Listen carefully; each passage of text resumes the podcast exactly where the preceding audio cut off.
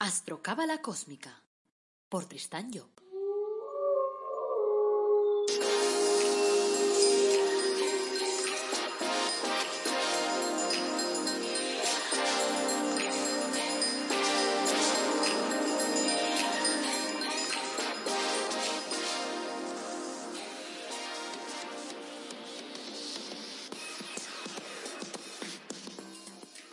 Los misterios de la hora divina, lo que siempre quisiste saber sobre el funcionamiento de nuestro universo.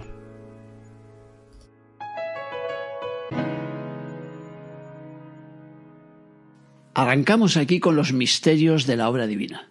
Los misterios de la obra divina es un curso escrito inicialmente por Kabalep, pero al ser el primero que lanzó y probablemente el más denso, resultaba un poco arduo a la hora de asimilarlo. Y entonces el propio Kabalep se dio cuenta y escribió a continuación un curso que él llamó el curso complementario, para poder complementar ese primer curso con el que él inició su gran obra. Con el tiempo eh, los hemos fundido los dos. Y yo, su hijo Tristán, pues lo he trufado con ejemplos clarificadores que faciliten así más la comprensión del tema, porque en algunos puntos se hace un poco más complejo a veces. Entonces, los misterios de la divina pretende, de alguna forma, introducirte en el maravilloso proceso que representa vivir. Facilita un camino para encontrar respuestas. Propicia un punto de reflexión sobre el sentido de la vida y la aportación que cada persona puede realizar para poderla mejorar. Manifiesta la importancia de predicar con el ejemplo, sobre todo cuando se comprende lo que se está predicando. Porque el juego de la vida al final es como el acrónimo ese que yo creé, conocer, comprender y aplicar, del CCA.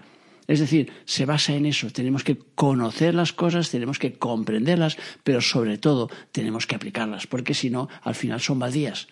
Entonces, el curso que estás eh, adentrándote ahora mismo se basa en la reencarnación, evidentemente, y en la idea básica de que el ser humano evoluciona sin cesar y que cada una de las oleadas de vida que aparecen en un nuevo día de la creación nos van lanzando hacia adelante, ya que la Cábala nos dice que es imposible involucionar un ser humano no puede reencarnarse en un animal, ya que de lo contrario estaríamos en un proceso arbitrario, inútil. O sea, estaríamos yendo hacia adelante y hacia atrás, no tendría sentido, porque no evolucionaríamos. Sería como decir que después de cumplir 40 años puedes volver a los 17. Sí, ya sé que a más de uno le gustaría, pero no es el caso. Entonces, toda reflexión puede ser considerada como un viaje, como un trayecto que se inicia con ciertas expectativas, pero cuya llegada siempre es incierta, porque no sabemos bien bien lo que va a pasar por el camino. Desde aquí te animamos a emprender un trayecto que te ayudará a salir de alguna forma de la zona de incomprensión y que te pondrá en el camino del éxito. Porque nada resulta más exitoso y nada ofrece mejores resultados que conocerse uno mismo. Entonces arranquemos con la, jugada. Eh, primer titulillo que nos encontramos. Como es arriba, es abajo. ¿A quién se le ha ocurrido? Para dar respuesta a las principales preguntas que se formula el ser humano es preciso ponernos de alguna forma en antecedentes sobre el diseño del mundo, sobre la formación de la galaxia, sobre la organización jerárquica. Porque cuando comprendemos cómo funciona la vida en el universo exterior, entonces resulta mucho más sencillo comprender el punto de arranque, el objetivo y el destino de nuestra propia existencia. Entonces, ¿una galaxia qué es? Pues un organismo vivo, y como tal pues podemos compararlo a escala macrocósmica con lo que es el ser humano pues a una escala más microcósmica. Una pluralidad de galaxias podría compararse a una pluralidad de seres. Y si la unión de estos forma la humanidad, por similitud podríamos decir que la totalidad de las galaxias pues constituirá de alguna forma nuestro universo, lo que podemos denominar de alguna forma el cuerpo divino. Entonces, para poder entender mejor la cosa, imaginemos que en las altas esferas todo funciona de una forma similar a cómo se desarrolla la vida en la Tierra. Nos referimos evidentemente a cuando las cosas se están haciendo bien. Entonces, eh, ¿de dónde viene esa frase de cómo es arriba es abajo y viceversa? Pues en el antiguo Egipto nos cuentan que se encarnó un ser con conocimientos muy avanzados y que se llamaba Hermes Trismegisto nos dicen que desarrolló una serie de conceptos que pueden ilustrar de alguna forma lo que ahora tratamos de explicar. Y uno de ellos rezaba, pues como he dicho, como es arriba es abajo y como es abajo es arriba. Sus conceptos los encontramos en un libro que se llama El Kibarión. Entonces Hermes nos acercó con esa frase a la comprensión del universo de alguna forma, porque de ella puede deducirse que si uno estudia y comprende el funcionamiento de su cuerpo, por ejemplo, será también capaz de entender las leyes que mueven la galaxia, o viceversa. Por ejemplo, en el cuerpo arriba tenemos la cabeza y abajo tenemos los pies. La primera es la sede del mecanismo que nos lleva al pensamiento, mientras que los pies lo que hacen es sostener nuestro edificio físico. Si aplicásemos la realidad médica, podríamos, por ejemplo, afirmar que aquello que está arriba, es decir, en tus pensamientos, será un día la realidad bajo la cual andarán tus pies. De este modo, se, puede interpretar que los pensamientos se van a convertir en acciones, que su principal objetivo es volverse realidad ese es también el objetivo principal que nos marca el árbol de la vida o el árbol cabalístico, que es el esquema básico de la enseñanza de la cábala y que desarrollaremos ahora un poco más adelante. La energía producida por los pensamientos tiene un poder mucho mayor de lo que nosotros solemos imaginar. Esa es una de las razones por las cuales se propugna la necesidad de pensar en positivo para obtener buenos resultados.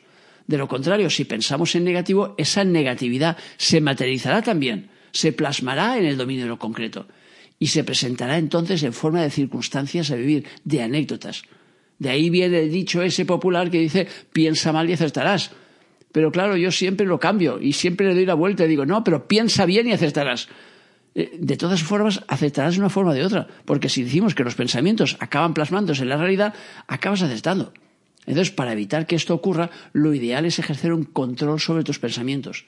Y en cuanto te des cuenta que una idea está potenciando algo desagradable, entonces tienes que cambiar de reflexión, tienes que orientar tu imagen hacia una imagen más positiva, hacia lo que quieras que suceda. Es decir, proyecta lo que tú quieras, no proyectes lo contrario.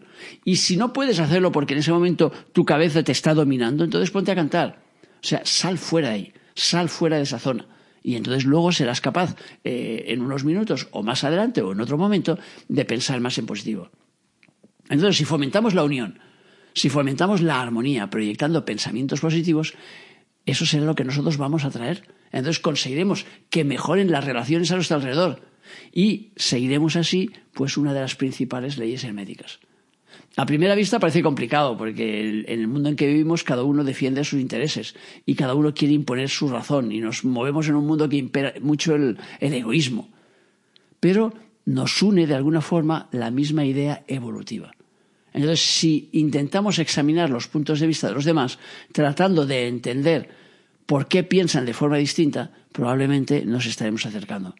Entonces, escuchar con interés puede ayudarte a entenderte mejor a entender mejor a los demás. La comprensión puede llevarte a mejorar la realidad del otro.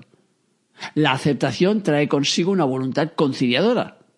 La conciliación te permitirá que aparezca la armonía de una forma natural. Y la armonía te hará más feliz. Entonces podríamos decir, si resumimos todo esto, que el escuchar a los demás y el poner interés en lo que quiere el que está enfrente de ti te acabará trayendo felicidad a tu vida.